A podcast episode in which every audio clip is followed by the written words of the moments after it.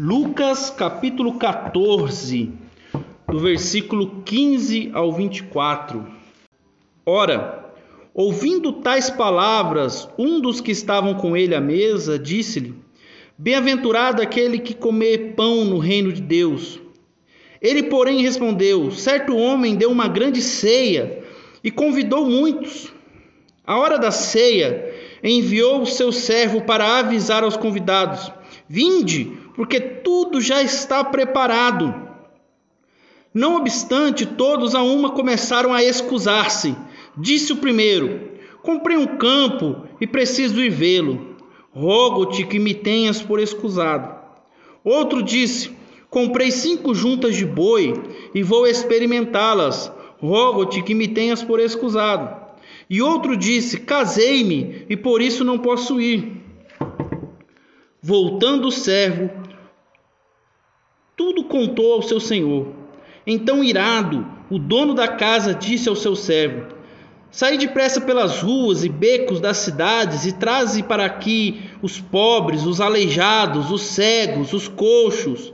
Depois lhe disse o servo: Senhor, feito está como mandastes, e ainda há lugar. Respondeu-lhe o Senhor: Saí pelos caminhos e atalhos e obriga a todos a entrar para que fique cheia a minha casa, porque vos declaro que nenhum daqueles homens que foram convidados provará da minha ceia.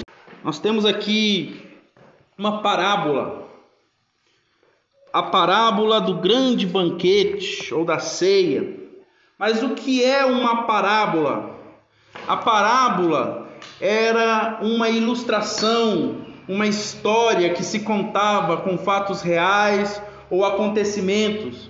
E Jesus fazia o uso das parábolas para explicar a palavra de Deus. E aqui é um exemplo claro de como Jesus ele conta uma história, mas esta história, na verdade, ela conta a respeito de algo mais profundo. Jesus ele conta esta parábola, mas aonde Jesus estava quando ele contou esta parábola? No começo do capítulo 14, você vai ver que Jesus estava na casa de um fariseu, de um homem importante, de um religioso importante, porque ele foi convidado também para um banquete. Fala que ele estava ali comendo, mas aquele convite era um pouco estranho. Porque se você ler o versículo 2 ali em diante, você vai ver que quando Jesus é convidado para o banquete, no versículo 1 fala que eles ficavam olhando para Jesus, ficavam observando. Porque na verdade aquele convite era um convite malicioso, eles estavam tentando testar Jesus. Porque certamente eles tinham ouvido falar que Jesus fazia cura no sábado. E para o judeu não se pode fazer nada no sábado, eles achavam aquilo cúmulo. Tanto que chega um homem ali com uma doença de um inchaço, que tinha retenção de líquido, estava com barriga d'água. E Jesus o cura. E naquele banquete, Jesus também percebe uma coisa: que os outros convidados chegavam naquela casa, não, eu quero sentar na frente, eu quero sentar no melhor lugar, porque eu mereço sentar no melhor lugar.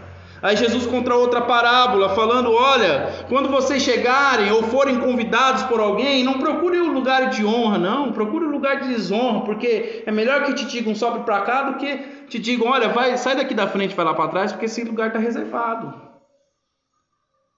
Jesus estava ali dando uma lição de humildade, e de repente ele começa a falar a respeito das verdades do reino de Deus ele dá uma lição para aquele povo de humildade, que também que quando eu for fazer uma festa, ou quando eu for fazer algo, eu deveria convidar as pessoas que não podem me retribuir. Porque, na verdade, ele estava cutucando, ele estava ali pegando, puxando a orelha daquele fariseu. Porque os fariseus eram os religiosos. Os fariseus, eles eram a elite. E Jesus ele ele censura e traz um ensinamento falando: olha, quando vocês fizerem alguma coisa, tragam aqueles que não podem retribuir a você. Faça aquilo que, que você pode por alguém que não pode te retribuir. No versículo no versículo 15 fala: Ora, ouvindo tais palavras, um dos que estavam com ele à mesa disse: Bem-aventurado aquele que comer pão no reino de Deus. Aí de repente alguém fala: Olha, que bom será, feliz será aquele que vai comer o pão no reino de Deus. Mas o que, que isso quer dizer? O que, que tem a ver isso? Isso está falando acerca de algo vindouro. Porque quando um judeu, ou quando a Bíblia fala a respeito da vinda do reino de Deus, está falando da consumação, do dia do Senhor, do juízo que virá. Está falando de algo do futuro. E Jesus insere essa palavra, essa parábola, e qual que é a relevância, o que, que eu posso aprender com essa palavra hoje? E Jesus começa a contar a história a respeito de um homem que deu uma grande ceia e convidou muitos. Ele fez uma grande ceia, um banquete, vai fazer uma festa. E ele espalhou convite para todo mundo. Mas o que tem a ver? Como eu disse, parábolas são histórias ou ilustrações que visam ensinar. Este homem aqui que fez essa grande festa, na verdade, ele fala, a Bíblia nos mostra que é o próprio Deus nos convidando para o banquete do seu reino. Deus está nos convidando para o banquete de salvação da sua presença. Um banquete é festa, um banquete não é luto, não é tristeza, um banquete é uma festa que se dá. O que Jesus está falando, olha, o meu Pai que está no céu, Ele está oferecendo de graça uma salvação, algo que vai além do que vocês podem retribuir. É como um grande banquete. É o Senhor que preparou esse banquete. Mas como que Jesus preparou essa festa para eu participar? Jesus, quando veio ao mundo, ele veio com uma missão. Ele veio com a missão de pregar o Evangelho de Deus, a palavra de Deus. Ele veio com a missão de ensinar a palavra de Deus. E ele veio com a missão para morrer em meu lugar, no seu lugar.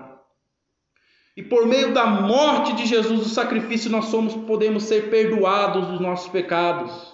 E pela ressurreição nós temos esta esperança de um dia alcançar o reino de Deus, de entrarmos na presença de Deus e tudo foi preparado por Deus. A salvação do começo ao fim é uma obra que o Senhor preparou, é uma grande, um grande banquete que Ele oferece a mim e a você.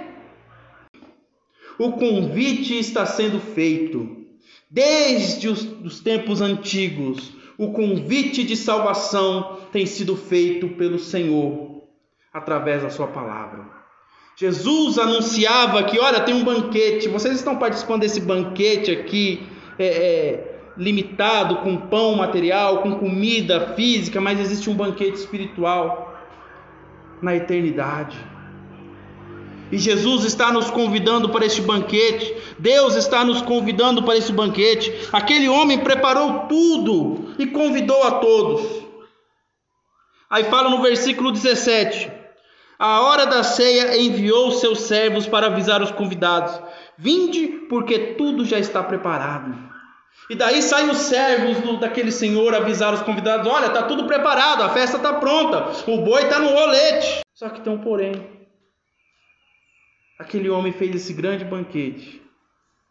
Mas o que diz a Bíblia a respeito disso? No versículo 18: Não obstante, todos a uma começaram a excusar-se as pessoas começaram a recusar. Rapaz, tudo de graça. Tá tudo na mão. A festa tá aí. Não, não dá para eu ir não. Ainda é assim. Deus está chamando você, Deus está chamando você, Deus está nos chamando. Deus está chamando o mundo. E as pessoas, em vez de se entregarem a Deus, na verdade elas têm se entregado ao diabo, à morte, à prostituição, ao pecado. E aquelas pessoas começam a dar desculpas, desculpas esfarrapadas, porque a primeira fala assim: Olha, eu comprei um campo, eu comprei um terreno e eu vou lá ver. Me diga, quem compra um terreno sem ver? Primeiro você tem que ver. Mas era uma desculpa esfarrapada. O outro falou: Não, eu comprei dez, quanto que ele fala assim? Cinco juntas de boi. E eu tenho que ir lá vistoriar. Você compra um carro pela internet depois você vai ver? Não. Você compra um boi, eu comprei, depois eu vou lá ver. Não. Aí o outro, não, eu casei. Não posso ir não. Na verdade, não importa o motivo. São desculpas esfarrapadas. Ó, comprar terreno não é pecado, comprar boi não é pecado, casar não é pecado. Mas isso só eram desculpas. E as pessoas apresentam desculpas. Eu muitas vezes apresentei desculpas, não, eu sou muito novo. O que, que eu vou fazer na igreja? O que, que eu vou fazer lendo Bíblia? O que, que eu vou fazer seguindo o que Jesus quer que eu siga? Não. E as pessoas hoje têm recusado, não, eu tenho dinheiro, eu não preciso de religião. Não, eu tenho, tenho muita coisa para fazer. Eu vou caçar alguma coisa para fazer. Eu tenho que trabalhar. Não, eu tenho minha família. Olha, que não sejamos como estas pessoas que apresentaram as suas desculpas. O próprio povo de Israel, porque Jesus era judeu, ele nasceu de uma família judaica, ele morreu ali por causa que o povo de Israel, o seu povo, rejeitou. Mas a salvação não era só para os judeus. A salvação está disponível hoje para mim e para você. Mas o texto continua. O versículo 21 diz assim: Voltando o servo, ele contou tudo ao seu senhor. Então, irado, o dono da casa disse ao seu servo: Sai depressa para as ruas e becos da cidade e traze para aqui os pobres, os aleijados, cegos, coxos, porque o banquete está à mesa e eu não vou desperdiçar isso. Pessoas que estão por aí têm rejeitado a palavra de Deus. Mas a palavra de Deus está disponível. Ele fala: olha, chama os coxos, chama os aleijados, chama, chama a, a, a, a, a escória da sociedade, chama os rejeitados. É como se é, o Senhor falasse: vai lá na Praça 7, melhor, vai lá na Praça da Rodoviária e traz todo mundo que está lá. Aí você vai também lá na rua Rio Grande do Sul, ali, com Mato Grosso, com Tamoios, e traz todo mundo que está lá. Traz e fala que tem comida aqui. A Bíblia fala que Deus escolheu as coisas loucas deste mundo para confundir as sábias. Que Deus escolheu as coisas fracas, as humildes, as desprezadas, as que não são para confundir as que são. Deus nos escolheu para uma salvação que começa aqui e ela vai até a eternidade. Quando você vê, você já está com 40, 50 anos, 60, 70 e sua vida vai embora.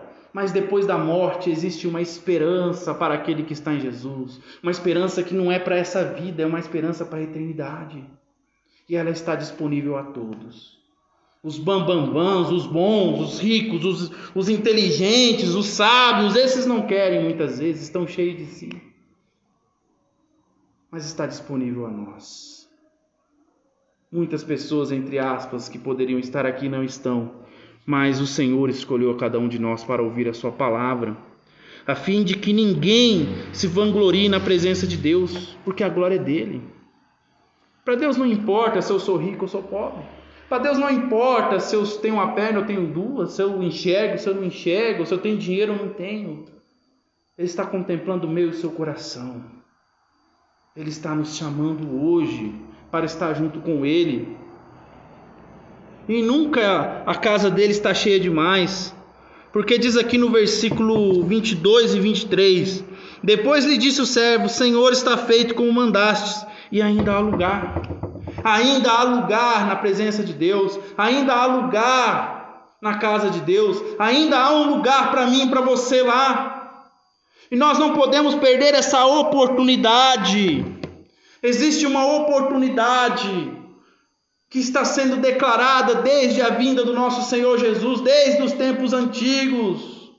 E só você olhar para o mundo e você vai ver que a palavra de Deus está se cumprindo. É guerras, são rumores de guerra, é nação contra nação, são terremotos, são catástrofes, a pandemia e tudo isso são sinais da vinda do Senhor Jesus.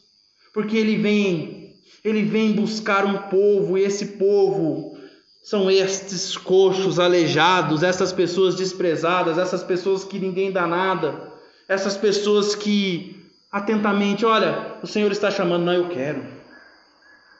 Eu quero. Eu vou nesse banquete. E Jesus está nos chamando hoje. Mas como aproveitar essa oportunidade? Primeiro, é pela fé. Eu tenho que crer. Mas crer em quê? Eu tenho que acreditar em quê? Eu tenho que ter fé em quê? Ah, em Jesus. Jesus, o Filho de Deus, o próprio Deus vivo que morreu em meu lugar para que eu tivesse vida. E não só isso, para que pela fé no seu nome eu tenha vida eterna. Eu vivo hoje, mas eu penso na eternidade. Fé, mas também arrependimento. Porque a minha vida sem Jesus, a minha vida fora da presença de Deus, é uma vida de erro, é uma vida de pecado, é uma vida de trevas, é uma vida totalmente afastado de Deus. E arrependimento é essa mudança de vida, essa mudança de mente. Fala, não, eu estou fazendo isso aqui está errado, eu estou fazendo isso sem Deus, eu estou indo no lado contrário que Deus quer. E eu me volto para Ele em arrependimento. Eu confesso o seu nome. Pego, levanto e falo: Olha, eu quero essa salvação. E faço uma declaração de fé de aceitá-lo como meu Senhor e Salvador, de declarar para Deus, de declarar para os anjos, demônios, para as pessoas que Jesus Cristo é o Senhor da minha vida. E se Jesus Cristo for o Senhor da minha vida, o pecado não tem mais domínio sobre mim, porque a minha vida não é mais minha, a minha vida é do Mestre. E ele finaliza dizendo assim: Porque vos declaro que nenhum daqueles homens que foram convidados provará a minha ceia porque vai chegar o tempo em que o tempo literalmente vai acabar, em que as oportunidades cessarão. E nós precisamos aproveitar enquanto há tempo. O Senhor Jesus está te chamando. O que você está esperando para entregar a sua vida a Jesus?